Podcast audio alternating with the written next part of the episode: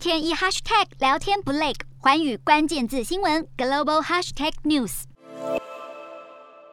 为了回应莫斯科要求欧洲买家以卢布支付天然气的要求，或面临供应被切断的可能，欧盟国家的能源部长二号举行紧急会议。欧盟国家目前正计划年底前停止使用俄罗斯天然气，并表明他们可以应对断气。另外，欧盟执委会预计三号完成对俄罗斯下一波制裁，包含禁购俄罗斯石油及天然气。不过，由于欧洲国家对于俄罗斯天然气以及石油的依赖程度各不相同，因此对欧盟执委会的新一波制裁看法自然也不同。已经被断气的保加利亚呼吁欧洲禁止俄国天然气进口，但对俄国石油重度依赖的匈牙利，打从一开始就表明拒绝随欧盟各国禁止俄罗斯石油及天然气进口。而斯洛伐克也相当依赖俄国化石燃料，因此欧盟官员透露，为了维持欧盟团结，执委会可能把匈牙利和斯洛伐克排除在外，或是给予很长的过渡期。不过对此，匈牙利总理幕僚长古雅斯表示，除了匈牙利之外，还有九个欧洲国家在俄罗斯银行开设账户，以便用卢布支付俄罗斯天然气，但他们并没有公开承认这一点。这也显示，虽然欧盟一心想制裁俄罗斯，但欧盟各国看法显然不尽相同。